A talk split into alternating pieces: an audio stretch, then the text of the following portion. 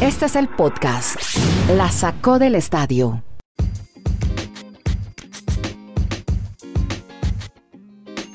Hola, ¿cómo les va? Estamos de vuelta en este podcast que habla de deportes y ligas americanas. Llegando ya a un episodio interesante. Dani, por favor, me lo recuerda. ¿Qué número de episodio estamos de este podcast? ¿Cómo está? Con mucho gusto, 731. para el modelo de concurso de televisión. Con mucho gusto, don Francisco. Estamos en el 731. Bueno, hoy vamos a conversar de lo siguiente. Bueno, tenemos mucho NBA, la gran actuación, lo superlativo del señor Jimmy Butler, lo mismo Brandon Ingram con el equipo. Bueno, sorprendieron los señores de New Orleans. Veanlos ahí. Son Gozorongo, le ganaron a los Suns en casa. De eso vamos a hablar ahora, la historia que estaremos contando más adelante.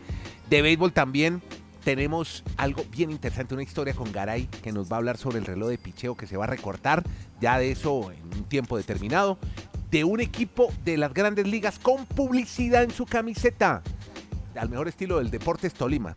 Y tendremos también a la Major League Baseball porque mm, tendremos relación, bueno, estaremos hablando de relación con los fanáticos, y de Mayfield y Murray. ¿Estos juegan donde, Ala?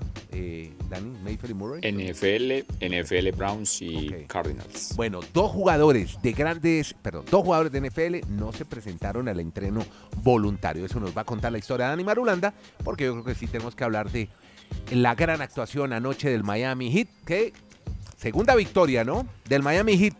Kenny Garay, que además tuvo la oportunidad de contárselo con su formidable y emocionante relato al mundo a través de la plataforma ESPN de Star Plus, le contó al mundo cómo ganó ayer el Miami Heat. Hola Kenny, cuéntenos un poco más del partido, la historia sobre la, victoria del equipo de Miami. ¿Cómo le va, don Andrés? Un abrazo a usted y a todos en el mundo, desde Alaska hasta la Patagonia, de Arica hasta Punta Arenas. Eh, con mucho gusto le cuento lo del Miami Heat, gracias. como siempre, muy querido. No, es que eh, emocionante. Gracias por todas las atenciones. Mire, le juro que yo yéndolo usted tengo que ver el partido de pie, porque es que es demasiado emocionante el relato. De pie, porque. Sí, hombre. Yo, yo que, se, que, se, apretó anoche el juego. Y, me lo imagino usted de pie y Doña Cuca diciendo: ¿Este tipo qué le pasa? Sí, pero Atlanta, se alcanzó, Atlanta alcanzó a recortar y estuvo ahí a un puntico casi. Lo que estoy preocupado es lo de Netflix, yo. Tienen ah, preocupados sí, se cayeron fuertemente en la bolsa y en el número de suscriptores. O sea que los que compartimos password ya que, nos van a quitar el servicio. No, lo que pasa es que ellos trabajan pantalla compartida y creo que las van a limitar a dos nomás. Exacto, por suscripción. no, gracias a Dios yo estoy suscrito a la Sacó del Estadio Podcast. Bueno, cuento. Siga. Sí, porque si no No, la sacó del estadio es multiplataforma, eso no tiene problema. No, no, no, porque si no me tocaría el mismo hashtag que impuso Dani en Colombia, les pagará su progenitor. Sí, les pagará su madre. Pero bueno, a ver. Cuéntelo de Butler, hombre. Eh, Jimmy Butler. Se lo impuso Dani cuando empezaron a cobrar en Windows, Jimmy Butler anotó 45 puntos. Qué noche la de Butler, Andrés. 115 a 105. Hombre, voy a decir una obviedad, pero es bueno recalcarla en estos momentos porque sí puede ser muy obviedad, pero no deja de ser la realidad. Es el primero contra el octavo. Ah, claro. Y es el primero contra el octavo y un octavo que tuvo que llegar a un partido decisivo el fin de semana anterior para meterse de octavo. Por eso en el primero fue una paliza. Y en el segundo, aunque se quiso acercar, queda claro que el mejor equipo es el Heat de Miami. ¿Está perdida la serie después de los 45 puntos de anoche de Jimmy Butler? Hombre, no. Para los Hawks de Atlanta no, pero, porque generalmente uno dice, y lo hemos dicho todos siempre, que no se empieza a perder una serie hasta que no se pierde un juego en casa, ¿no? Claro. Pero en este caso sí, se nota que el mejor equipo es el Heat de Miami. Va a ser muy difícil que de aquí en adelante gane cuatro partidos los Hawks de Atlanta. Mm. Eh, creo que ha sido todo para los Atlanta Hawks, más allá de que todavía el Miami Heat tiene que ganar dos más para asegurar la serie. Noche espectacular, maravillosa, sensacional de Jimmy Butler. Y ayer me acordé mucho de Marulo. ¿Por qué, hombre? Cuente. Porque la arena estaba llena, que solo llegan a la finales los fans, el FTX Arena. No, eso sí no hace falta que me lo cuente él, eso eh, me lo sé. Y además, ¿sabe qué me sorprendió ahora que estamos hablando de todo un poco? Sí. Eh, ahora que usted habla del FTX Arena, me tocó una señal de TNT, pero que en el medio, en las pausas, iba al ambiente del estadio si hay un equipo que tiene un grupo de jockeys espectacular, el de Miami. Es el de Miami. Claro. de acuerdo. Y entonces cantaban en español, en inglés, ponían música de esa que les gusta a ustedes, en fin. Y qué me di cuenta que los premios, usted sabe que mientras uno está en la casa viendo la televisión, ¿no? En la pausa entregan premios. Sí. Que premio por un concurso, que todos los dan en criptomonedas. ¿eh? Sí, así es. Claro, FTX Arena, imagínese, el sponsor de la arena. Sí, Bueno, pero, o sea, para mí, sinceramente es una novedad que si a mí me dicen, vea, usted se acaba de ganar 5 mil criptomonedas, un ejemplo, sí. me toca que me hagan un curso intensivo para ver cómo me lo Para gasto. entender qué fue lo que gané. Sí, exacto, si, vale la pena, o sea, si es- eso es bueno, es malo o es regular. Pues Tengo entendido que es bueno porque la gente estaba emocionadísima. Pues desde y que- me acordé de Marulo Sí. por la profundidad que tiene este equipo, Claro. por los Max Struz. ¿Cómo fue no que dijo? ¿Cómo es que dice él? La profundidad de la banca, ¿cómo es que es el término? Eh, sí, en la profundidad de la banca. Exacto. eh, o en España le dicen fondo de armario. Me gusta el término fondo de armario. Sí, muy bien. Eh, el fondo de armario del Miami Heat es espectacular. Es un Eh, y Gabe Vincent, por ejemplo, tuvo 11 puntos. Eh, bueno, lo de Tyler Hero ya no es noticia porque él no es de la profundidad de la banca. Max Struz anotó 14. Y un equipo del Miami Heat que tiene varios jugadores Vamos a que en el momento en que hay acumulación de faltas y demás, dan el paso adelante para que descansen los Bana de Bayo, para que descansen los mismos Jimmy Butler. En fin, eso me parece que va a ser complicado para cualquier equipo de aquí en adelante con este primer sembrado, uno de los primeros sembrados, Andrés, Sí. me parece más menospreciados en los últimos 20 años. Bueno, esto pasa en el este, ahí en Miami, en el FTX Arena. Y que- quisiera escuchar el comentario de Sí, Maduranda también. sí, claro, él va a hablar del Miami Heat, además que me llamó la atención, eh, además detalles mínimos de esos que solo me fijo yo medio inútiles, pero ellos cambiaron también la camiseta y ahora están todos de blanco y los fans van de blanco a la arena. Dani Marulanda está en el Retiro Colombia para que nos cuente qué vio en ese triunfo de Miami y para que nos hable de la gesta de un muchacho que se llama Brandon Ingram, Ingram en el oeste, que le ganaron ni más ni menos que a los Suns de Phoenix. Dani, ahora sí, lo saludo en forma. ¿Qué- ¿Cómo le va, hombre? ¿Qué tal, señores? Abrazos para todos. A ver, primero le voy a responder a usted, Andrés, el tema del uniforme blanco del Miami Heat. Se ha vuelto una tradición solo en playoffs. Ah, O sea, básicamente los vas a ver Sin siempre regañar, ¿no, Maduro? a- No, no, no, al no, porque No, estaban, no, con, con- estaban con el de colorinche, con las letras así todas cortadas como de tijera, que Sí. como en el colegio, en la escuela. Ese es el modelo, sí, Sí. que han tenido para este año. Pero normalmente cuando se ingresa al Coliseo hay una indumentaria blanca para que la gente, pues muchos en muchos partidos, y por eso se ve todo el escenario Mm. tan blanco cuando juega el Miami Heat, pero solo en los playoffs. Y de Garay, dos detalles de todo lo que nos reseñó con respecto a Jimmy, a Jimmy Butler y lo, y lo que analizó también del Miami Heat y del Atlanta Hawks. Primero me sorprende que el señor Garay, a esas alturas de la vida, apenas, apenas, ente- apenas haya entendido que, que hay transmisiones a, a través del mundo del pirataje donde se ve todo eso que nos está comentando. No, pero yo no estaba en ninguna. Un momentico. Por eso. Yo no No, estaba en él- ninguna transmisión del pirataje. Fue la señal que me dieron para narrar Por eso. las pausas. Yo le cuento que- mucho. El- es más, ese se ¿sabe llama qué el, el feed original, el feed original. ¿Sabe qué Exacto. Que hay cosas que solamente se viven en Miami. Sí, sí. Eh, no, pero, pero, en Miami pero se quiero- canta en sí, español y en inglés.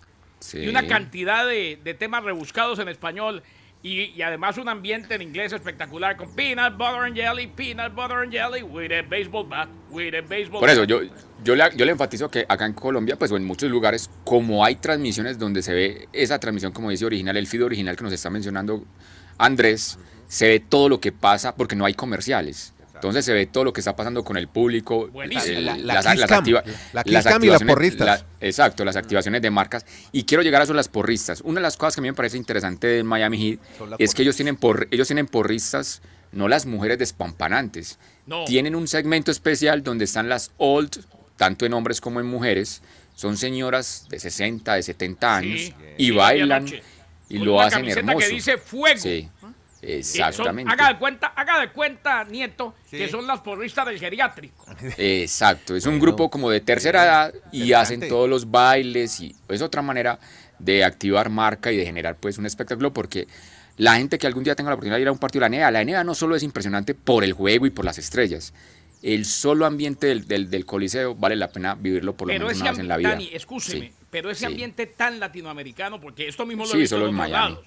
Sí, sí, Ayer- solo en Solamente en Miami. Solamente. Sí, eso sí estamos de acuerdo. Olvídese, maestro. Eh, eh, ese ambiente en el cual el DJ fácilmente dice palabras en español. Claro, de por sí inclusive, Miami impuso una cosa que hoy la hacen en varios lados, no solamente en Miami, que cuando faltan dos minutos entra el anunciador Dos. del estadio y dice, two minutes, dos minutos. Ah, y hasta los que no hablan español lo dicen. No, O sea, si él dice dos y la- el público le responde minutos en español. Minutos. Bueno, Exactamente.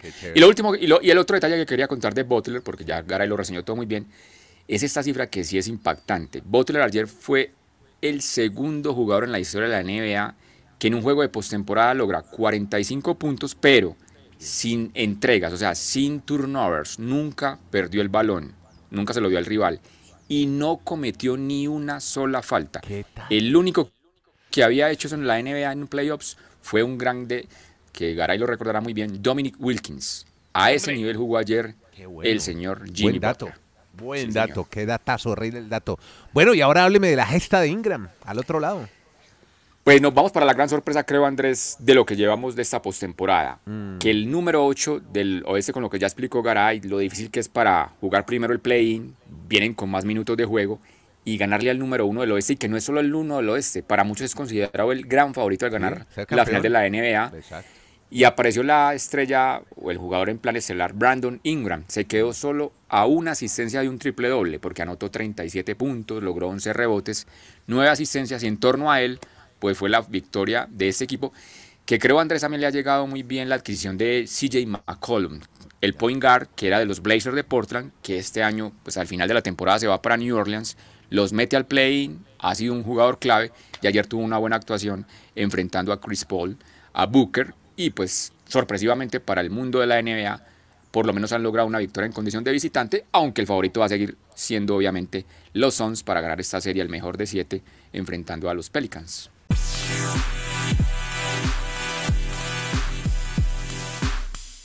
Bien, cerramos capítulo de NBA que está buenísimo. Playoff, todos los días una historia alrededor de los mejores juegos porque nos vamos ahora para las grandes ligas. El reloj de picheo se recorta en 20 minutos. Kenny Garay nos amplía esta historia.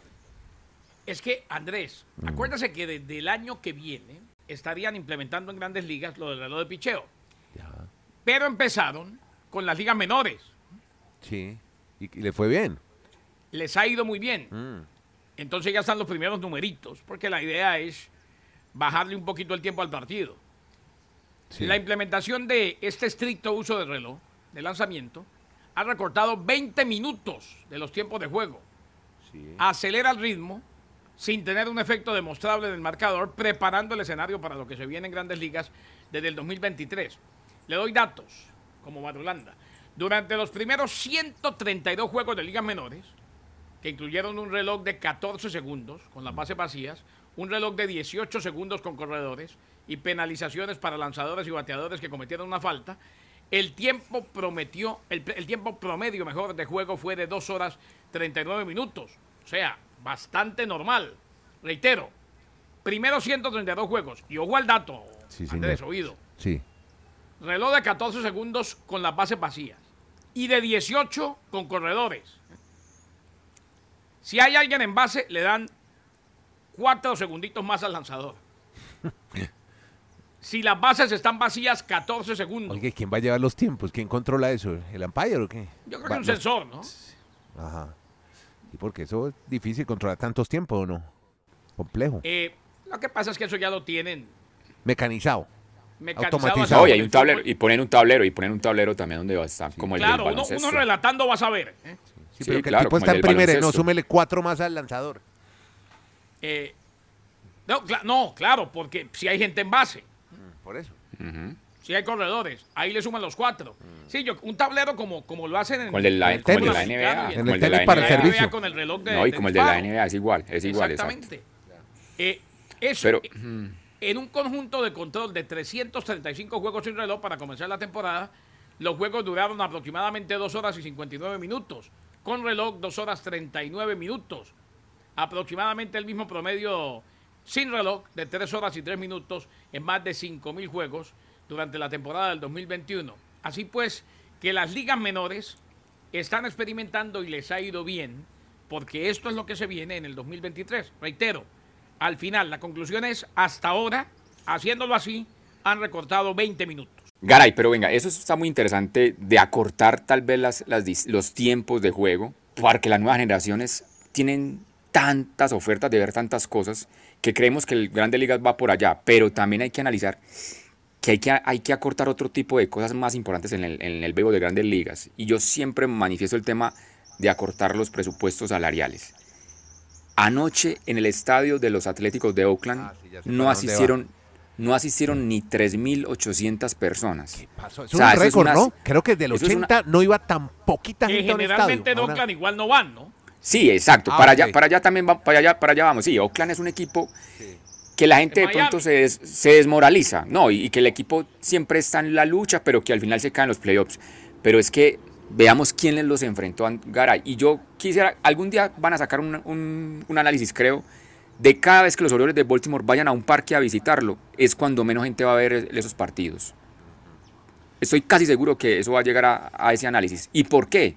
Porque es que los Orioles de Baltimore tienen una nómina que no se puede compadecer con la, el resto de los de grandes ligas. O sea, tú no le puedes pagar a una nómina un peso y a las demás 50. Entonces yo creo que si, si, béisbol está, si el béisbol está por darle más interés a las nuevas generaciones, la gente también piensa, es que yo voy a béisbol es a disfrutar quién es el rival también, o a pasar una tarde diferente. Si el rival viene con un equipo amateur, yo no voy a ir a comprar una boleta. O sea, que no haya Entonces, tanto desequilibrio. Este equipo de Es, Baltimore, es ¿no? total, es que eh, la cifra es muy exacta. Baltimore vale 30 millones de dólares la, la- la nómina de ese equipo. Y los Dodgers. La de los, la de los Dodgers vale 277. Ahí está la diferencia. Con dos pelo, con un pelotero, Juan, Juan, Juan Canzón era el que nos hacía caer en cuenta unas en el Twitter Space. Con lo que le pagan a Stanton en los Yankees, pagan toda la nómina de los Orioles de Baltimore. Increíble, Entonces Baltimore, a donde va a visitar un- los estadios, la gente dice, ah, no, ese equipo es muy malo, ¿para qué vamos a ir? No, no, vámonos más bien a cine, vámonos a hacer otra cosa que no tiene, entonces, menos de 3.800 personas en un partido de grandes ligas. Pero lo es mío- algo irrisorio. Y es tema de debate para, para también los auditores del, Y, y hay una del cosa, espacio en Twitter. Sí, a- señor. antes de que venga su pregunta, rapidito, Sí. por si acaso tienen la duda, porque nos vamos a tener que ir acostumbrando sí o sí, ¿no? ¿A, a pocas asistencias? No, no, Ah. a pocas asistencias y a lo del reloj. Pocas Ya. asistencias, muy seguramente sí, pero igual los grandes siempre van a tener vendido todo el año. Y entiendo lo que dice Marulanda. Pero ojo, strike automático, porque la gente se preguntará cuál es la penalidad, ¿no? Sí. Strike automático para los bateadores que no estén listos. Ojo, cuando el reloj alcanza la marca de 9 segundos, la penalidad para los lanzadores es bola. Y si el bateador no llega a estar listo, en el momento si se retrasó, eh, dio unos pasos atrás y no está listo, le dan strike automático. Correcto. O Está bien. eh, eh, inmediatamente, yo creo que ahí se entiende. Se poncha por tiempo. Sí, El bateador sí. el, el lanzador no sacó a tiempo el lanzamiento, bola. Bola, Si tenía sí. ya tres bolas, le dio base por bola. Y si Sí, tenía señor. las bases llenas, entró carrera de caballito. Claro, buena, claro. buena. Bueno, no, no, no, básicamente la pregunta es para, pues, tendrá largas respuestas, pero las estaremos tratando en nuestro espacio en Twitter, pero sí, sí tiene que ver con toda esta reglamentación, con los cambios, con las cuatro horas de juego de, de algunos partidos.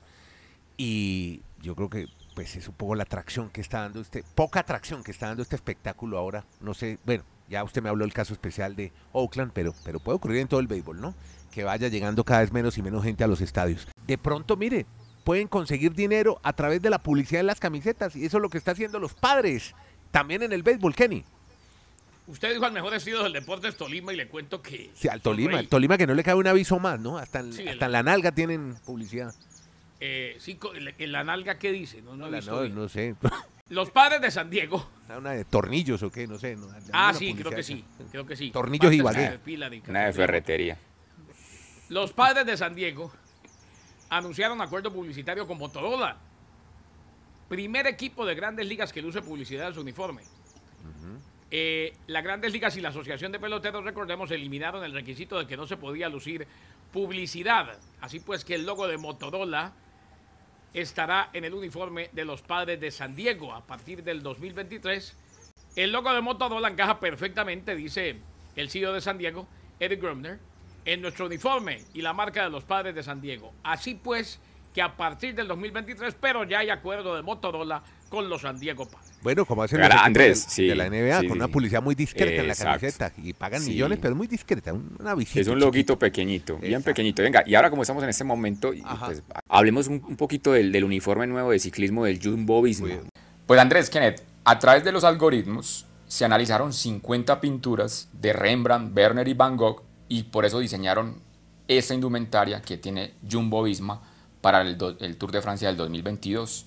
Lo invito Andrés para que vaya a ver, no sé si ya ha visto la nueva camiseta del Jumbo No, Visma, a ver qué tal le voy a parece. mirarla. Tiene unos detalles, tiene pe- pequeños detalles de las piezas las de, pinturas. de renombre de, estos, de estas pinturas de estos grandes artistas de los Países Bajos. Yo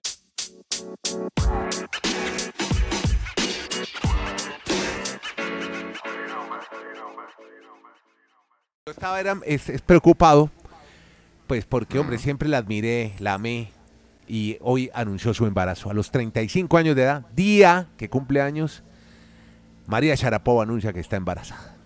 Se, ella está comprometida, se va a casar con un señor que se llama Alexander Gil, que eso está de moda, ¿no, Garay? Tener el hijo antes de casarse, pero bueno, así lo hizo la Sharapova, que ahora vende No bombones nieto. y le va mejor, vendiendo bombones No que jugando que, que tenis. hasta yo estuve más feliz cuando Serena Williams de Garay anunció que estaba embarazada. Ah, bueno, usted con, usted con la Serena y yo con la Sharapova.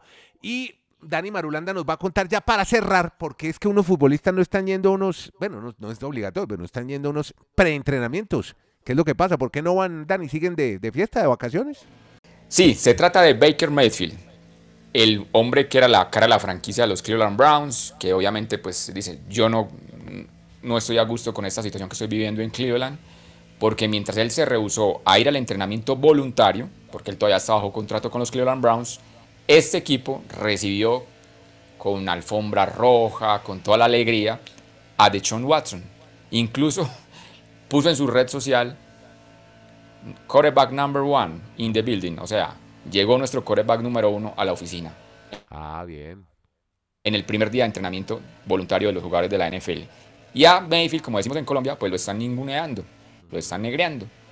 Entonces Baker Mayfield está cada día más triste y furioso por cómo ha sido tratado en la organización de los Browns. No se presenta para los Carolina Panthers que necesitan a un quarterback. Y el otro jugador, Andrés, es Kyler Murray. Un jugador con mucho talento, pero no sabemos si mentalmente de pronto está mal aconsejado, si sus agentes.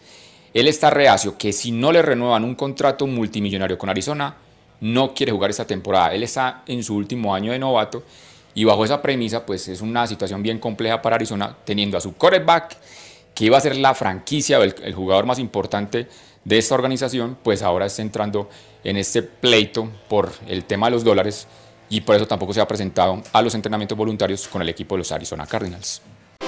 Y con esta información y esta historia sobre NFL llegamos al cierre de este podcast. Se llama La Saco del Estadio con Kenny Garay en Bristol, Connecticut. Dani Marulanda en el Retiro Colombia con su guadaña ahí de fondo, pero ya sabemos que no hay lío. Estamos en, eh, haciendo algo, algo rural, ¿no? Es un podcast rural también de vez en cuando. Y Andrés Nieto Molina hoy originando de ¿Ya no es Bogotá. orgánico? No, or- orgánico y rural también, porque estamos Ah, en el ya. campo. Estamos en, en el campo.